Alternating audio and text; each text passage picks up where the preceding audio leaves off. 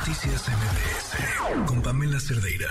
Sí, hay una historia de verdad, este, de, terror de una madre buscando proteger y justicia para sus hijas. Es la historia de Mariela Albarrán, eh, madre de dos menores que fueron víctimas de abuso por parte de su padre, pero además pues una persona con, con poder. Mariel, ¿cómo estás? Gracias por acompañarnos. Buenas noches.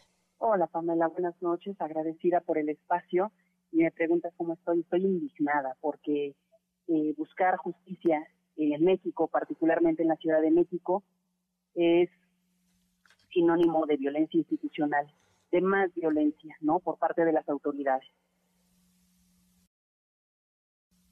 Eh, quiero decirte que eh, la última vez que platicamos, eh, te comenté que la Comisión de Derechos Humanos de la Ciudad de México emitió una recomendación, la recomendación 10 2022, en donde reconoce a mis hijas víctimas de violaciones graves de sus derechos humanos, donde exige a la Fiscalía General de Justicia una disculpa por toda la negligencia en la integración de la carpeta de investigación. Eh, pide que se inicien procedimientos en contra de los servidores públicos que obstaculizaron el acceso a la justicia, emitir lineamientos para atender estos casos, porque lamentablemente 2023 la Fiscalía no cuenta con personal especializado para atender estos casos de violencia sexual infantil. ¿no? Y, con todo esto, Pamela, eh, bueno, en los últimos 15 días ejercieron dos veces acción penal en mi contra. Una en la Fiscalía General de la República y otra en la Fiscalía Local.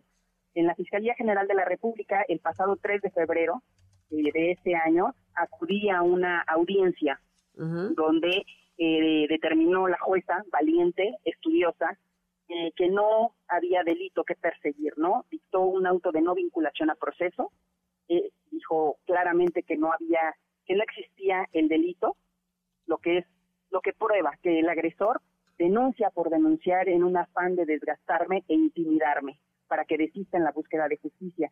Pero eh, la Fiscalía local, ¿no? encabezada por Ernestina Godoy, se suma a esta persecución y ejerce acción penal en mi contra.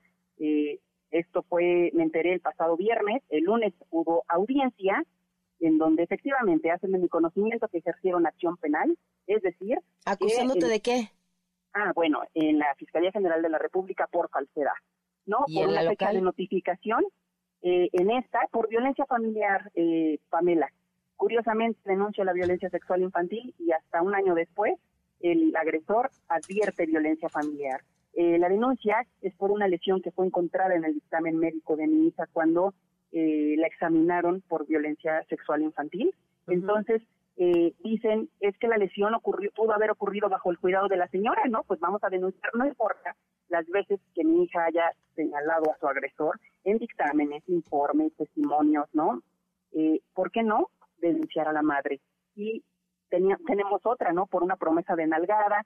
Incluso esta, mi hija tuvo un rasguñito al momento de la valoración del examen médico, en donde traía un pequeño rasguño, como cuando te rasguñas la, la mano y, se ven así los puntitos del rasguñito, lo traía en el glúteo. Entonces, eh, bueno, esa es violencia familiar, eh, Pamela.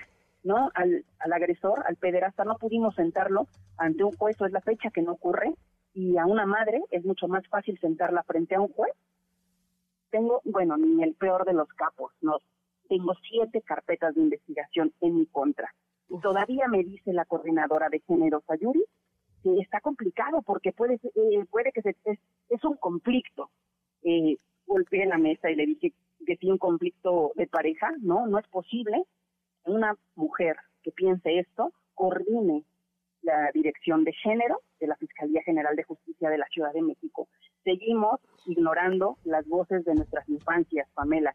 No queremos creer que son más de 5 millones de niños violentados, ¿no? Y que de cada mil, solo 100, eh, se, solo 100 se atreven a denunciar y solo uno recibe sentencia condenatoria. Sí, y pasar por ese vía crucis. Pues Mariel, te agradezco como siempre la oportunidad de hablar y sigamos al tanto de, de Muchísimas gracias. Mira, nada más rapidísimo. Señalo a la Fiscalía, pero también la Fiscalía había determinado el no ejercicio de la acción penal en esas dos carpetas y el Tribunal Superior de Justicia de la Ciudad de México se empeña en reabrirlas y en que se judicialicen. Estamos al tanto, Mariel. Muchísimas gracias. gracias. Noticias